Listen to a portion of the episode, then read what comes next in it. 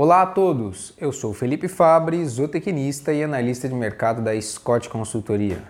Hoje eu vou dar um giro aí pelo mercado de couro brasileiro que registrou nova alta aí nesta última semana de janeiro de 2021.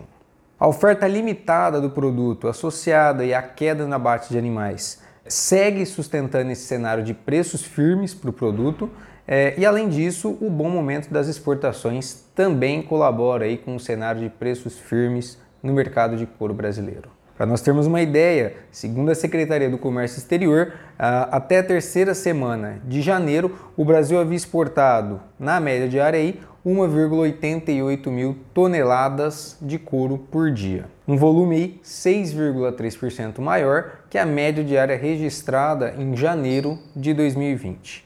O bom momento aí no mercado do couro, pelo lado das exportações, associado a essa demanda firme no mercado interno e oferta enxuta, acabaram favorecendo os preços. No Rio Grande do Sul, o preço do couro verde de primeira linha subiu 12% na última semana, sendo negociado a R$ 1,68 o quilo, livre de impostos.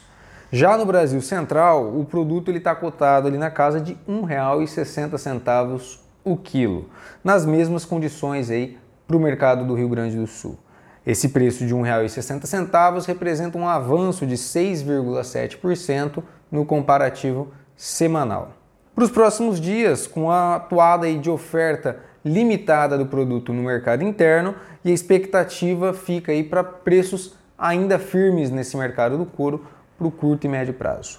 Por hoje é isso, pessoal. Obrigado a todos e até a próxima.